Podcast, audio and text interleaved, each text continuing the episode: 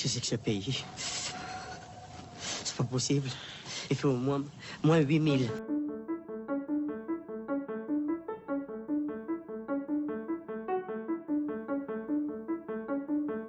Bienvenue dans le podcast de Génilem où l'humain rencontre l'innovation. Ici, vous trouverez des conseils, des idées, des témoignages, des outils et bien plus encore. Car notre objectif est de vous aider à passer de l'idée à l'entreprise. Ce podcast vous est présenté par Serge Piguet et François Bonvin, tous les deux coachs chez Génilem.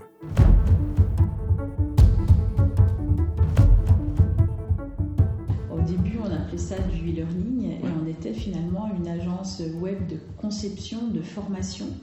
À l'ère où euh, on passait de la formation euh, présentielle, où euh, voilà, la nouvelle tendance était plus sur le, le digital, on n'appelait pas encore comme ça à l'époque.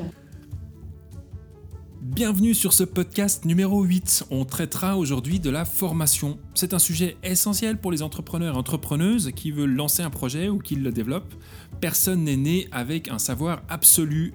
Et donc du coup, comment est-ce qu'on agrandit euh, son jeu de cartes Au fur et à mesure que les barrières arrivent et que les problématiques surgissent, on va devoir développer des nouvelles compétences. On aura au bout du micro Elodie Primo, qui est une experte à double titre. Premièrement parce qu'elle a vécu ça en tant qu'entrepreneuse, mais aussi parce qu'elle est spécialisée dans le e-learning et le transfert des compétences. Évidemment, on va suivre avec un interview, des news, découvertes, le programme habituel et on finira avec l'agenda.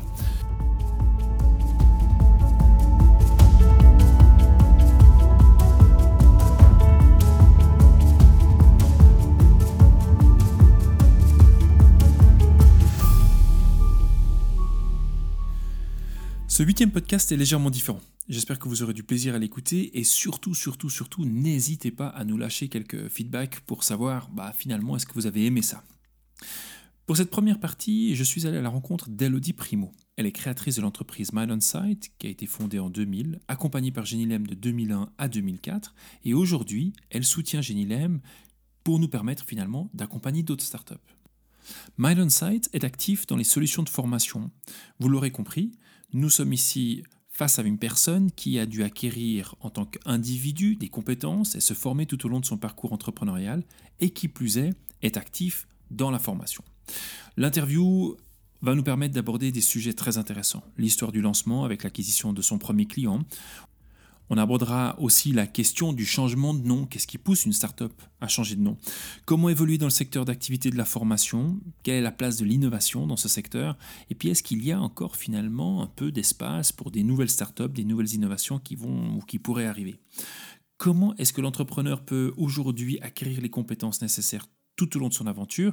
Ça, ça va être la deuxième partie de l'interview. Et on va finir avec des superbes conseils, très sages en l'occurrence, euh, qu'Elodie nous amènera. Mais je vais laisser Elodie parler de comment son projet a débuté. J'ai commencé euh, en, 2000. Euh, quand j'ai quitté l'entreprise dans laquelle j'étais, qui faisait partie du groupe Suissair, Feu Suissair, c'est le kick-off qui m'a poussé aussi à, à, sortir. Et puis, on a, enfin, je me suis rendu compte euh, très vite que j'étais, euh, j'avais certes un mal de compétences, mais que dans le fait de créer une société, eh bien, j'avais besoin d'aide. Et c'est là où, et puis je suis allée euh, aussi sur le, salon des inventions à, Genève, et puis là, j'ai vu le stand Genilem. Non, c'est. Oh il faut dire que Genilem, présent au salon des inventions avec un stand, c'est quand même assez particulier. L'invention et l'innovation, c'est deux choses complètement séparées. Non, c'est oh. Et nous, notre job chez Genilem, c'est l'innovation. Non, c'est oh. Ça, on aura l'occasion d'en traiter dans un autre podcast. Et puis euh, voilà, donc euh, je suis allée discuter euh, avec les, gens de Genilem et puis j'ai trouvé que c'était intéressant cette l'accompagnement qui était proposé, etc. Donc j'ai commencé à faire les premiers entretiens. Et puis on est, on est rentré assez vite dans le processus de, sélection. Et on a eu la chance de pouvoir euh, être sélectionné. Et donc, euh, c'était en 2001 déjà qu'on a été sélectionné. On avait déjà un premier euh, client qui était la, la micro, donc on avait cette, enfin, cette partie qui était déjà faite. C'est un bon client C'était un beau client. On a commencé. En fait, je me suis dit, il me faut une première référence. L'effort, généralement, pour avoir un petit ou un gros, il est quasiment le même. C'est un point de vue très intéressant. Prendre le temps pour aller chercher un gros client ou un petit client est le même. Dans certaines startups, ça mériterait largement d'être pris en considération et puis d'être travaillé parce que si ce n'est pas vrai pour tout le monde, pour certains, c'est excessivement intéressant comme point de vue. Mais écoutons comment Elodie Primo en est arrivée à aller sélectionner la Migros. Elle fait quelque chose que je trouve très intéressant. Elle va regarder dans le palmarès des plus grandes entreprises. Enfin, c'était en, tout cas ma croyance. Je me suis dit, allons prendre un gros pour voir. Et euh, dans ce contexte-là, je me suis dit, ben, tiens, dans le top 500 des entreprises mondiales, il y a Migros, allons voir. Et c'était donc dans le contexte de leur proposer, ils avaient à l'époque des, formations qui se faisaient sur des bornes dans leur magasin pour leur personnel. Et puis l'idée était de passer de, de CD-ROM qui étaient dans ces dans ces bornes à former sur l'intranet, euh, voilà, accessibilité euh, plus permanente, on va dire et du coup euh, d'aller sur des sujets qui pouvaient être d'actualité pour eux, comme hygiène et fraîcheur ou euh, vente avec les nouveaux textiles, enfin vraiment pour et, ça a bien fonctionné euh, parce que je leur ai donné des garanties aussi, mhm. celles d'y dire voilà satisfait ou remboursé quelque part, donc il n'y avait pas très gros. Et ils ont joué le jeu et ça s'est très bien passé, donc on a commencé avec eux. Vous avez entendu? Elle ne l'offre pas elle dit satisfait ou remboursé. La première prestation, le premier client, il est payant. Et ça, c'est intéressant. Mais est-ce que c'est pas un peu risqué? On a été obligé pour. Euh, enfin, on, était, moi je trouvais, euh, c'était, c'était important de pouvoir rassurer le, client et décrocher par ce biais-là quelque chose. Et en même temps, quand. Euh, on, balise bien, c'est mhm. pas si risqué que ça, parce que c'est important de donner les critères. Ensuite, euh, c'est un peu comme dans un appel d'offres, hein, quels vont être les critères d'évaluation. Et puis, euh, du coup, là, je ne me mets pas en concurrence euh, avec quelqu'un d'autre, mais je propose déjà une solution avec des garanties. Mhm. donc, c'était assez, finalement, assez rassurant pour eux. Et le risque était limité parce que ça me permettait aussi à moi bien de pouvoir valider où j'en étais, que ça avançait selon ce qu'on avait donné. Une autre question me vient à l'esprit. Pourquoi avoir changé de nom alors que la startup était en pleine croissance? Est-ce que c'était vraiment le bon truc à faire à ce moment-là? Vous allez réaliser en fin de compte qu'une startup, quand elle évolue, elle évolue en règle générale à cause de ses services et de ses produits. Et naturellement, si les produits et les services évoluent, le nom de la startup va évoluer. Écoutons Elodie Primo comment sa startup a changé de nom et pourquoi. Où on était euh, finalement euh, intégral euh, coaching? Parce que on travaillait au, tout début avec mes, associés sur de l'accompagnement de médecins mhm. pour la communication inter-intrapersonnelle, donc c'est-à-dire comment communiquer notamment à des patients euh, des mauvaises nouvelles et eux comment aussi euh, arriver à supporter euh, ben, ce qui se passe côté patient parce qu'il y, a les deux il y a les deux aspects. On a élargi ça aux visiteurs médicaux. Mhm. comment parler au niveau des, médecins s'adapter dans la discussion quand on parle à un prescripteur. Ensuite, de, de, mon côté, moi j'étais spécialisée plus dans la communication autour de la créativité et puis euh, des, changements euh, professionnels, etc. Donc euh, là, moi, j'avais un public bancaire, un public plus au niveau du trading, etc., mm. des organisations de ce type-là. Et puis un tiers de mes clients, une banque à Genève, qui me dit un jour Ah, mais tu pourrais, tes contenus de, formation, me les, me les, enfin, me les numériser. Voilà, c'était mm. pas le mot digital, c'était me les numériser. Et puis euh, je dis, euh, tu veux mon PowerPoint? Je fais, non, non, sur le web. Et puis j'ai creusé, j'ai trouvé e-learning, voilà comment je suis venue. Et donc, si tu veux, au début, on était intégral coaching parce que on était plutôt à travailler en one-to-one avec euh, des médecins, avec des visiteurs médicaux, coacher des, gens dans la banque qui vivaient des fusions, intégrations ou stimuler des stratégies de créativité, etc. Et c'était intégral parce qu'on prenait en compte la personne, mais aussi son, le système. Euh, j'ai aussi étudié la systémique, donc voilà, c'était euh, là. Et puis quand on a développé donc les contenus de formation et ensuite on a développé euh, les, outils. Mhm. Hein, on est maintenant éditeur de plateformes d'outils et euh, ça ne marchait plus.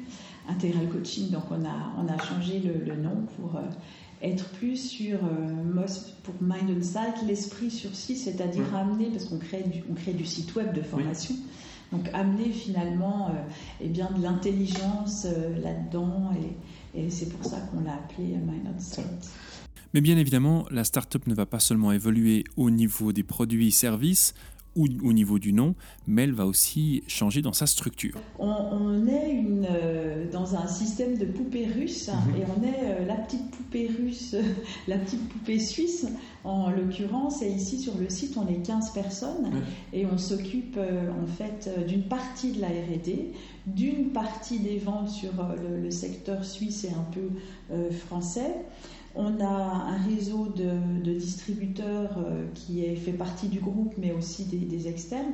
Et donc, on fait partie d'un groupe français, parce que j'ai vendu la société en 2008, donc après sept ans d'activité, pour euh, élargir les activités aussi et euh, le territoire, avoir un support marketing, juridique ailleurs. Donc c'est vendu à un groupe Demos, groupe Demos, un groupe français de, formation, mhm. et qui a été lui-même racheté en 2016 par un groupe chinois euh, qui est actif dans la formation, à l'origine dans l'immobilier et puis euh, maintenant en diversification. Vraiment les coupures, Et puis voilà, on fait partie d'un grand, groupe. Euh, nous, donc, ici, petite structure, 15. En, France, c'est 250 personnes. Et puis, sur la partie chinoise, c'est 650 personnes. Et ah ça aussi. Certains parmi vous aimeraient peut-être se lancer dans le secteur d'activité de la formation et du transfert de compétences.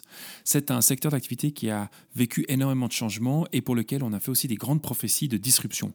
Qu'en dit Elodie Primo sur le sujet Alors, on a vécu euh, des, phénomènes assez intéressants qui ont été euh, de petites sociétés qui étaient rachetées par des plus grosses, ce que j'ai mmh. vécu. Euh, voilà, donc une, forme de concentration euh, au niveau des acteurs, avec euh, un périmètre plus large au niveau de la couverture fonctionnelle, service, etc. Et puis maintenant, on est dans une dynamique un peu inverse, dans le sens où, maintenant, on part de plus en plus sur un écosystème avec des petits partenaires mhm. qui sont finalement des experts dans leur domaine et qu'on va pouvoir adresser euh, je pense que c'est aussi grâce euh, aux, nouvelles technologies, le fait de pouvoir euh, eh bien, à distance faire des, des conf calls, partager nos écrans, etc. Mm. Les technologies nous permettent finalement de travailler avec des gens qui ne sont pas forcément à côté et où on peut aller chercher voilà, je te donne un exemple euh, ici.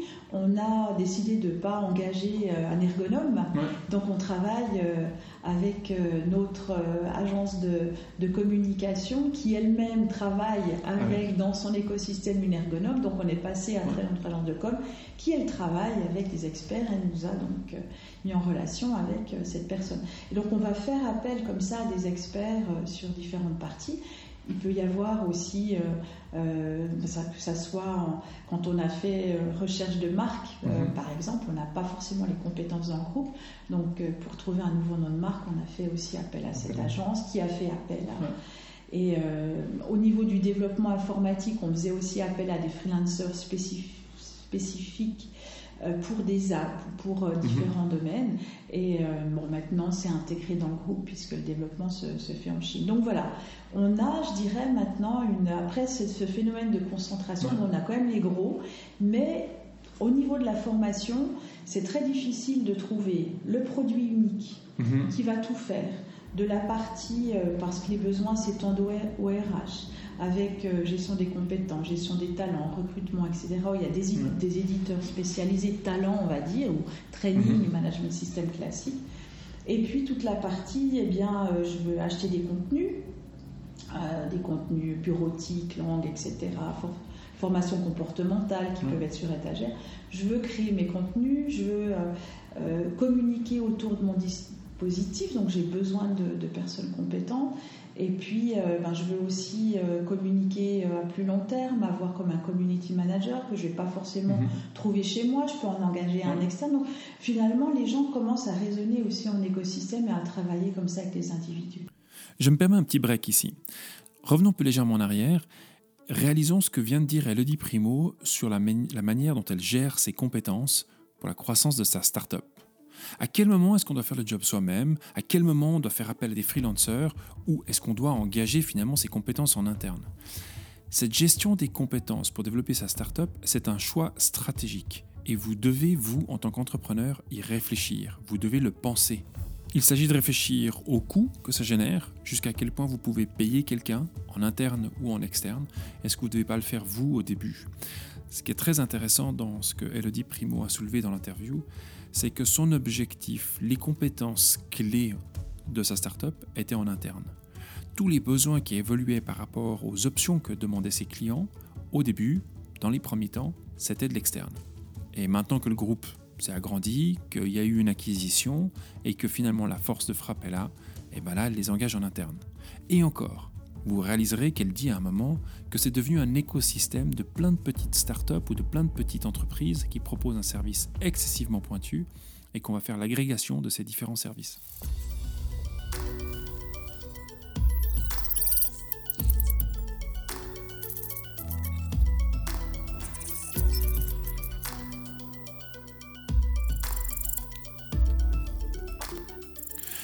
À mes yeux, le secteur d'activité de la formation permet encore et a largement assez de place pour accueillir des nouvelles startups, des nouvelles réflexions, des nouvelles finalement euh, solutions à des problématiques très présentes.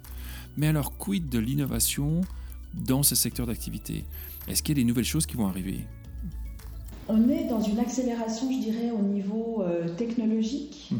Euh, et ce qu'on voit, c'est justement bah, une nouvelle, des, les nouvelles technologies amènent aussi des nouveaux standards. En, je vais donner des exemples. À l'heure actuelle, euh, on, parle, est-ce que la, formation euh, présentielle in situ, euh, face à face, comme mhm. tu veux l'appeler, elle est morte? Non. Et on a toujours un besoin de rencontrer mhm. ses pairs, de travailler en groupe, etc. Mais il y a une large place aussi qui est donnée, pas uniquement à la formation digitale, mais à la formation finalement sociale. C'est-à-dire, je vais apprendre avec, avec un père, avec mon boss, avec un collègue, etc. Mhm. Ou je vais apprendre tout seul. Euh, dans le contexte, ben, je vais assister à une conférence, je vais lire un livre, etc. Ou je vais euh, télécharger une app où je vais apprendre euh, une langue, etc. Donc voilà. Et il y, a, un besoin maintenant de, de pouvoir aussi consolider tout ça et donc, il y a des nouvelles plateformes avec des nouveaux standards qui permettent de se dire ben, toutes ces questions d'apprentissage à différents endroits, j'ai besoin de les consolider. Et on a aussi l'avenue de l'intelligence artificielle avec les, chatbots intelligents qui vont pouvoir permettre à, quelqu'un finalement d'avoir ben, un assistant virtuel comme on peut avoir Siri par exemple. Donc tu, penses qu'il y a vraiment de la place encore aujourd'hui euh, là-dedans il, y a des nouvelles, euh, je, je vois des, des, des, acteurs euh, aussi en Suisse euh, qui amènent bah, des nouvelles technologies pour travailler en groupe, en présentiel ou à distance. Ou dans des petits sous-groupes de travail, les gens vont utiliser des technos pour créer, faire quelques dessins, apporter leurs idées, mettre les post-it d'une manière digitale. Donc on, on est vraiment sur l'innovation digitale la blockchain aussi, qui amène aussi d'autres manières de, fonctionner, euh, euh, tout ce qui est autour de la réalité virtuelle, de la réalité augmentée qui s'intègre dans la formation. Donc voilà, il y a des startups euh, à ce niveau-là qui, qui, se créent en France, en Suisse, j'en connais quelques-unes. Du coup, la grande question qui vient, c'est mais alors quels sont les prochains défis que va subir ou que va vivre le secteur d'activité de la formation? Justement, c'est d'arriver à agréger euh, tout ça, toutes, ces... Finalement, on, a différents acteurs qu'on doit réunir euh, pour euh, qu'une entreprise qui veut former, elle puisse ben, donner accès à tout ça. Et le défi, il est de pouvoir faire communiquer tout ça, mhm. de pouvoir collecter toutes les données et de pouvoir aussi, en tant qu'individu, euh, pouvoir euh, finalement garder une trace de tout ce qu'on fait dans ces différentes situations professionnelles, associatives, personnelles, etc. Donc c'est vraiment l'agrégation finalement des, différentes expériences. Euh, quand je t'écoute, il y a un mot qui me vient à l'esprit, c'est l'individualisation du besoin. Pendant mhm. longtemps, on a travaillé avec des sortes de grands groupes comme ça, un peu flous. Aujourd'hui, la notion de persona, elle s'affine de plus en plus et on ne peut plus juste dire qu'on en a deux ou trois, il faudrait qu'on soit beaucoup plus large. Tout à fait. C'est l'adaptive learning qui était euh, pour, pour, nous, on le faisait déjà euh, avant sans avoir euh, des, technologies très mhm. sophistiquées, mais avec simplement bah, quand tu utilises des questionnaires dynamiques en fonction de, des réponses de la personne, ça va permettre de pousser des choses en fonction de, de critères de préférence ou autres. Maintenant, avec l'intelligence artificielle, ça va beaucoup plus loin. Avec le big data, on va pouvoir non seulement euh, valider ce que la personne, on va lui pousser en fonction ben, de, déclaratifs. Euh, euh, oui, je préfère étudier le mhm. matin, le soir, etc. Où on va regarder quand est-ce qu'elle va se connecter à ces formations, mais aussi maintenant avec les caméras de détecter au mhm. niveau des, clés d'accès visuelles si elle est plutôt auditive, kinesthésique ou voilà visuelle et de, de voir de ce côté-là ce qu'on va pousser de prendre aussi des populations similaires à la personne mhm. pour euh, faire des recommandations, etc. De, voilà, d'arriver finalement d'une manière euh, super euh, automatique à, pousser vers la personne ce qu'il lui faut. Et puis cet assistant personnel qui va lui poser des questions, ou elle peut poser des questions à l'assistant quand elle a besoin d'une information à un instant T. Et on voit, je dirais, de plus en plus euh, une intégration de la formation à la situation de travail. Hmm. Donc on, est, on est moins sur euh, les moments dédiés à la formation et les situations de travail.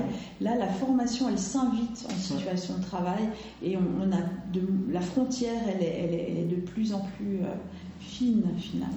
Comment apprendre? Il existe une différence entre formation et information. Et être informé ne permet pas de dire qu'on maîtrise le sujet. Aujourd'hui, l'accès à l'information est largement démocratisé. Le défi est donc de savoir pratiquer, et c'est là que la formation prend place. C'est là où on va être dans une, dans une notion assez fine qui est euh, l'in-formation, hein, où euh, est-ce que je vais chercher de l'info où je me forme vraiment? Mhm. Parce que finalement, euh, la formation, la différence entre l'info et la formation, c'est que quand tu te formes, tu, pratiques, tu mhm. fais des exercices, etc. Par contre, euh, là, l'idée, elle est d'amener, euh, par exemple, euh, des, des, questions et réponses, des Q&A, des FAQ qui sont frequently asked questions, qui sont plus vivantes et dynamiques avec des experts, où tu peux aller, ben, tu poses ta question. Et ces moteurs de, de recherche vont t'amener les réponses que les mhm. autres ont déjà pu donner euh, sur lesquels un certain nombre de personnes a aussi euh, mis une note ou une appréciation, donc tu vois la qualité de réponse.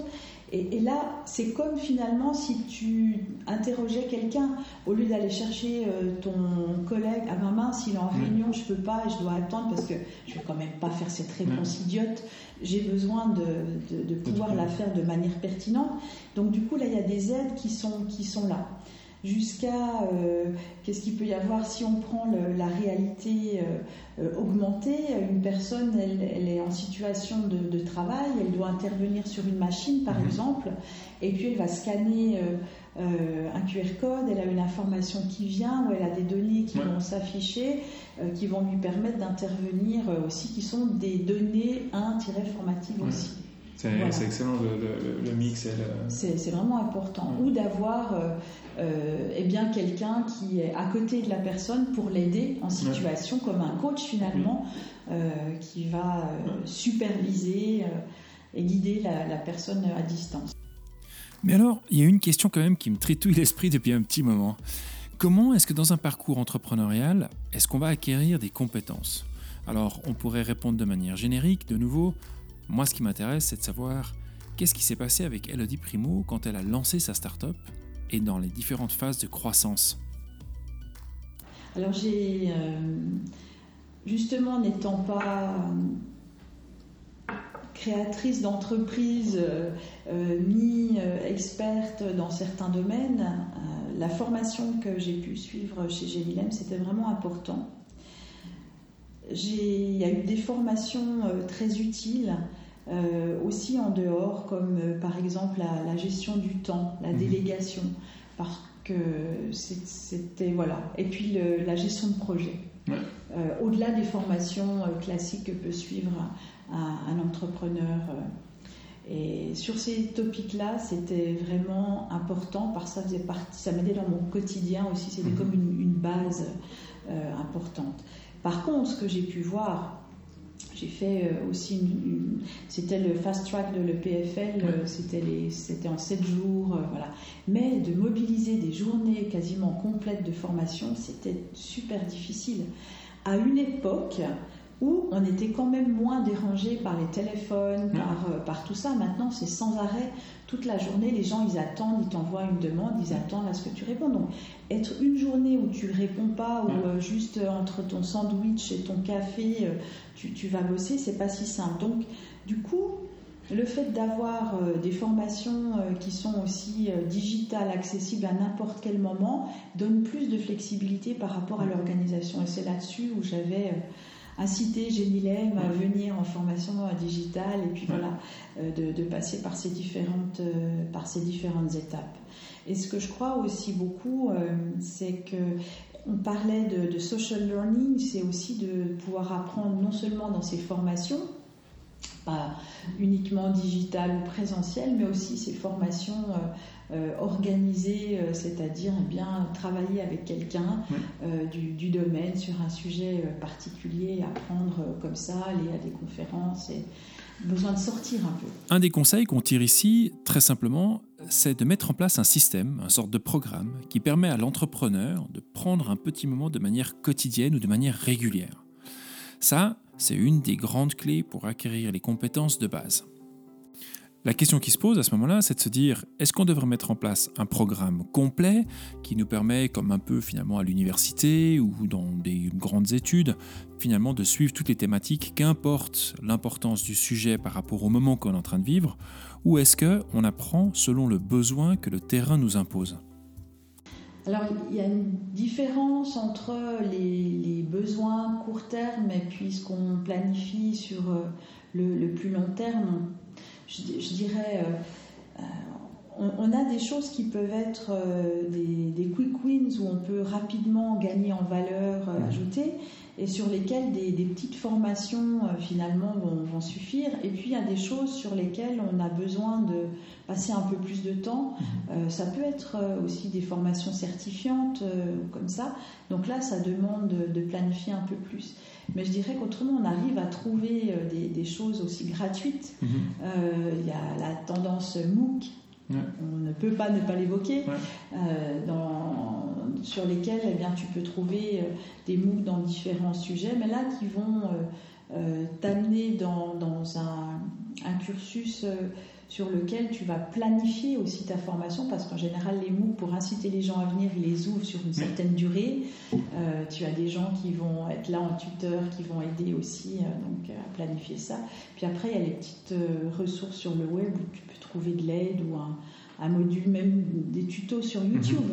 tout simplement, des gens qui vont parler de telle ou telle chose, même relation client ou autre, etc.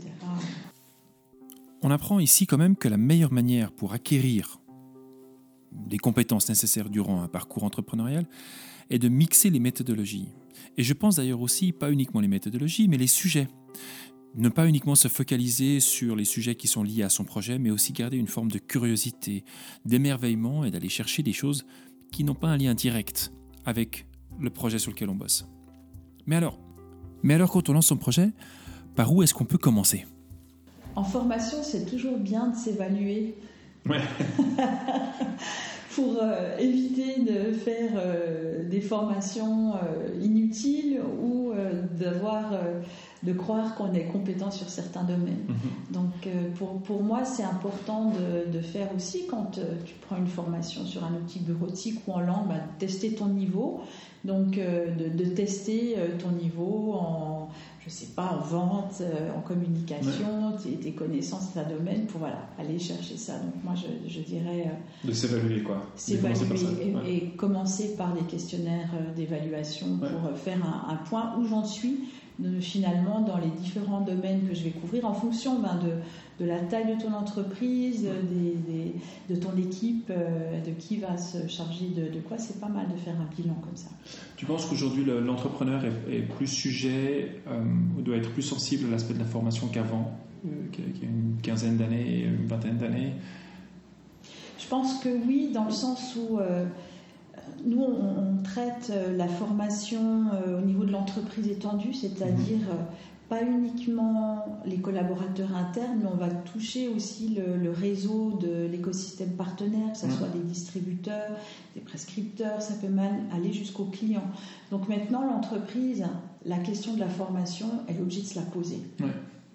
Et du coup, on, on, est aussi dans une société apprenante euh, en permanence. On a plein de ressources à disposition. LinkedIn mhm. euh, te propose la formation. Voilà, donc maintenant, euh, on en trouve partout. et, voilà, donc on ne peut pas faire l'impasse et se dire oh ça je ferai plus tard.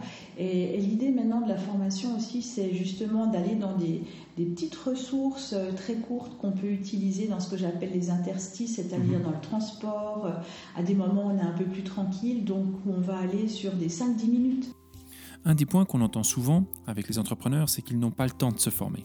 Alors évidemment, à ça, la réponse est simple. On peut dire, prends des micro-moments, des 3, 4, 5 minutes par-ci, par-là, de manière régulière, justement pour continuer finalement à apprendre des nouvelles choses. Alors, la grande question qu'on peut se poser derrière, c'est de se dire comment bien équilibrer ça? La question de l'équilibre dans la formation, elle est surtout liée à comment est-ce qu'on peut être sûr qu'on apprend réellement et qu'on va pouvoir réexploiter ce qu'on a appris. Alors, il y a en fait euh, la formation, c'est aussi la répétition. Et c'est aussi la mise en application. Tant que tu n'as pas fait ton transfert mhm.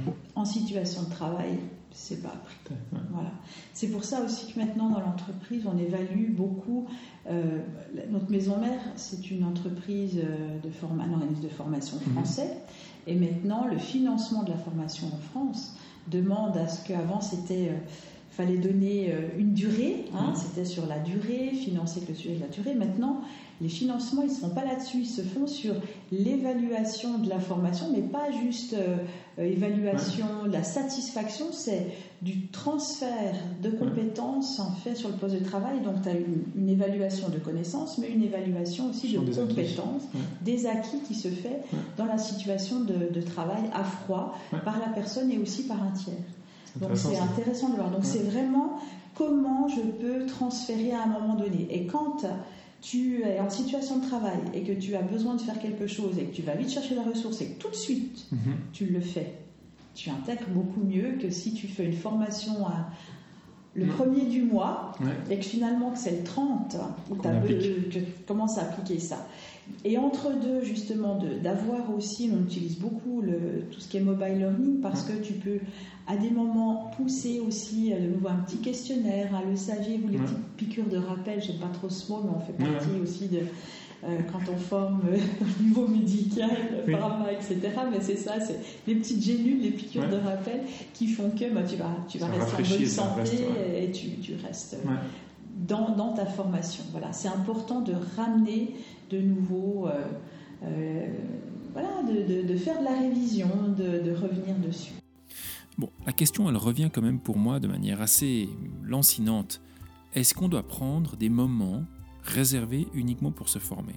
Dans un agenda qui est tellement rempli, qui est tellement difficile, chargé et qui est rempli d'imprévus, est-ce que on devrait idéalement se réserver, je sais pas, une fois par semaine, un créneau, 45 minutes, une heure, pour se former? Oui, au-delà de, ça, oui. C'est bien d'instaurer euh, des rituels. Mhm. Et euh, pour moi, c'est le rituel du matin. Le, miracle matinal, c'est ça, c'est de me lever euh, plus tôt mhm. pour avoir ces moments où, quand ben, ton niveau d'énergie est à 100%, que là, tu consacres une heure et demie à mhm. vraiment tes sujets importants. Et dans les sujets importants, c'est ton développement, parce que si toi tu vas bien, mhm. tout va bien. Et, j'ai regardé aussi beaucoup quand j'ai démarré euh, Moss, j'avais, j'avais du succès. Euh, il y a eu des périodes plus difficiles et j'ai, fait les comparatifs entre les périodes plus facile, etc. Et, j'ai vu qu'il y avait un certain nombre de facteurs communs. Mhm. C'était le fait que j'y croyais mhm. tellement. C'était vraiment l'ikigai, j'avais trouvé le domaine dans lequel j'avais envie, la motivation, je me formais, etc. J'y passais du temps parce que voilà, hein, en création d'entreprise, on, on y passe aussi euh, du temps. Et on n'a pas l'impression parce que c'est avec tellement de, plaisir et on communique aussi ça. Et donc je réservais le matin, je me levais tôt et je réservais le matin du temps ben, pour apprendre sur les sujets que je ne connaissais mhm. pas, pour euh, faire de la recherche euh, par rapport à mon domaine, pour innover, voilà, quand j'avais l'esprit frais. Puis je déroulais après les tâches euh, en fin de journée, euh, faire des factures, euh, voilà quoi. C'est, ça me demandait pas non plus des compétences intellectuelles, un niveau. Une énergie dingue. Voilà. Donc de vraiment commencer par qu'est-ce qui est important pour toi dans ton business, dans ce que tu fais, et se former sur les aspects importants et le faire tôt. J'aimerais revenir juste sur ce que vient dire Elodie Primo. Quand on dit se focaliser sur les choses importantes, certains euh, me répondraient très spontanément que les choses importantes, c'est obtenir des news, savoir ce qui s'est passé dans le monde, checker ses mails, répondre aux demandes. Moi, j'aime particulièrement la réponse d'Elodie Primo. Le facteur important, c'est l'entrepreneur. C'est vous. Se négliger revient grosso modo à négliger le projet sur lequel vous travaillez. Et dans les premières années de votre projet, vous et le projet, vous ne faites qu'un. Mais j'aimerais bien finir cette interview avec Elodie Primo en lui demandant un peu, finalement, qu'est-ce qu'elle conseillerait aux nouveaux entrepreneurs?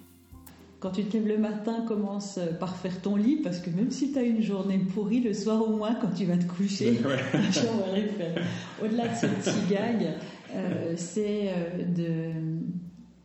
Les échanges sont aussi très importants, donc... Euh, je, me rappelle, je sortais beaucoup plus avant que maintenant. C'est mhm. une des choses aussi qui, me manque.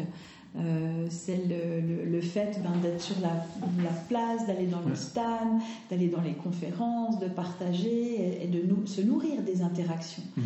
Parce que le réseau amène beaucoup de choses. Et après, quand euh, euh, bien voilà, j'ai intégré un autre écosystème, je suis dans un groupe et mes interactions, mhm. elles sont dans ce groupe, mais finalement, si euh, on, reste euh, dans son système, on ne se nourrit pas des autres systèmes et c'est important de sortir. Donc voilà, pensez à ça, pensez à sortir. Et puis aussi, dans le conseil, dans les choses qui m'ont été très utiles, c'est vraiment de réfléchir à chaque fois qu'on fait quelque chose, est-ce qu'elle sert bien mon objectif? Est-ce que c'est utile? Est-ce que ça m'amène sur. Est-ce que ça génère de la valeur? Et de se concentrer sur les activités et les clients qui vont amener aussi générer cette valeur et laisser le reste. Donc, euh, faire la chasse aux voleurs de temps. Je vais ajouter dans les formations qui m'ont été aussi très utiles, celles que j'ai prises plus récemment, c'était notamment les formations systémiques. Ah On a la notion de sens qu'on vient d'évoquer là. Euh, et, la notion euh, de, travail en, système, de comprendre les interactions entre les systèmes, parce qu'actuellement, euh, on, est vraiment dans une notion de, complexité et la systémique m'a m'a aidé à, gérer la complexité. Bah, du coup, je suis Donc, voilà. Où ça Et c'est livre, ah, Systemic Learning Institute à Genève. Très bien. Alors, on mettra le lien dessous si vous à Esther Jouet, qui, vient de Euh, qui était une personne, euh, elle est toujours là quelque part, fabuleuse. je te recommande ces formations qui sont des formations très pragmatiques et très utiles pour les entrepreneurs. Et voilà, c'est là-dessus qu'on termine l'interview avec Elodie Primo. Un grand merci à toi, Elodie, pour ce temps que tu as consacré et pour cette superbe discussion qu'on a eue sur une thématique qui nous passionne tous les deux. Merci beaucoup, je me sens bien mieux.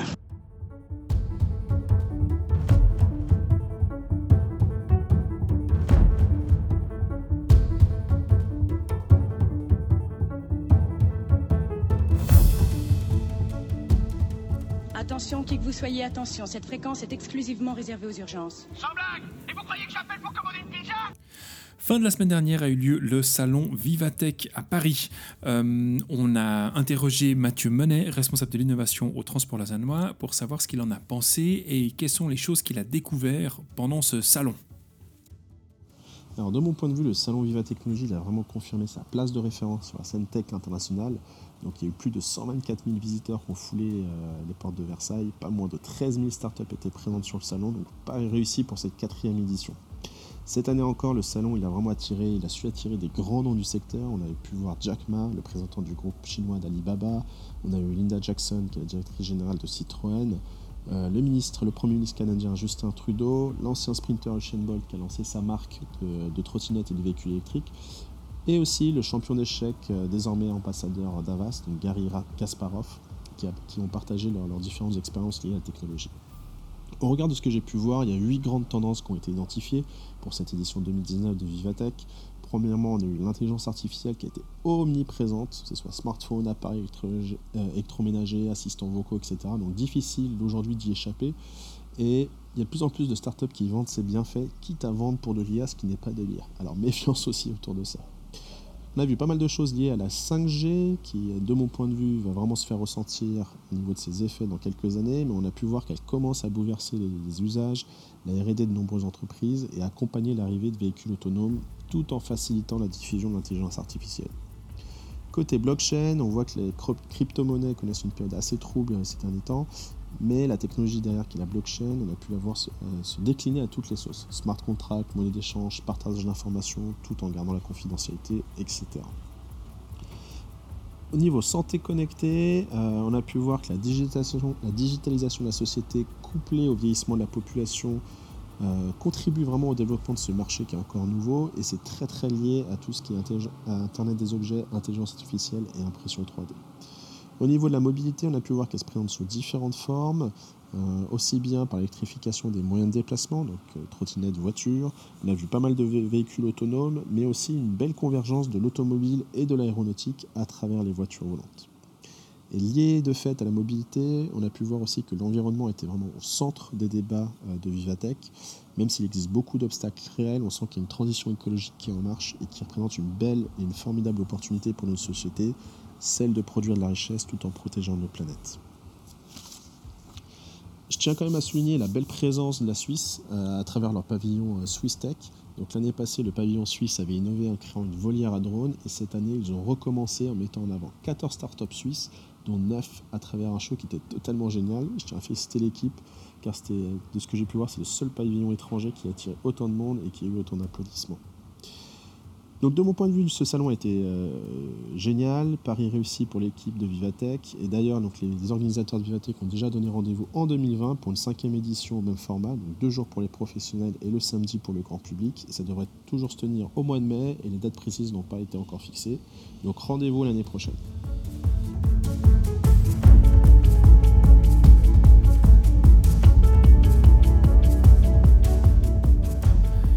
Merci beaucoup Mathieu pour cette rétrospective, cette excellente rétrospective. Pour les auditeurs qui voudraient en lire un peu plus, euh, Mathieu a écrit un très bon article sur LinkedIn. Je peux que vous recommander d'aller le voir depuis son profil LinkedIn.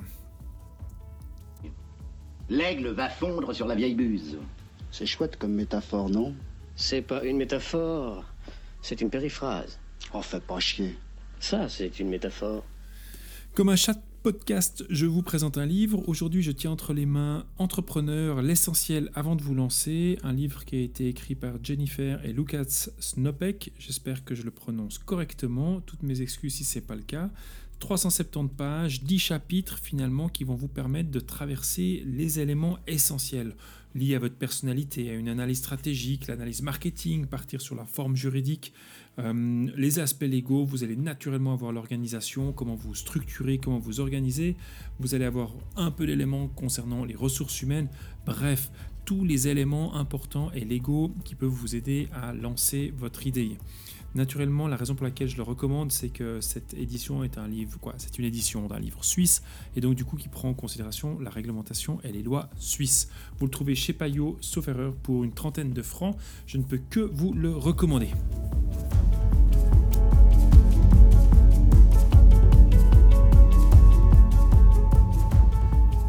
Dans l'agenda de ce podcast, une seule date, 4 et 5 juin. C'est à Lausanne qu'aura lieu l'atelier de l'idée à l'entreprise. Ces deux jours vous donneront euh, le temps finalement pour travailler de manière concrète sur votre projet en allant acquérir les compétences de base pour un business model Canva, un business plan, structure juridique, les bases administratives et légales que vous devez mettre en place pour finalement concrétiser votre idée. C'est un temps très privilégié pour vous. Vous pouvez non seulement discuter avec d'autres personnes qui sont au même stade que vous, mais aussi finalement rencontrer des experts qui vous répondront directement. Vous trouverez plus d'informations sur cette formation sur le site internet genilem.ch dans la rubrique formation. Quel salopard Il a piqué mon texte. Voilà, on arrive à la fin de ce huitième podcast sur la formation. J'espère que vous avez du plaisir. La version est un poil plus courte que les autres. Beaucoup me diront que c'est une bonne chose. Voilà, j'attends vos feedbacks sur cette nouvelle version, cette nouvelle manière finalement de monter et de produire euh, d'un point de vue audio. Et puis on se dit à très bientôt.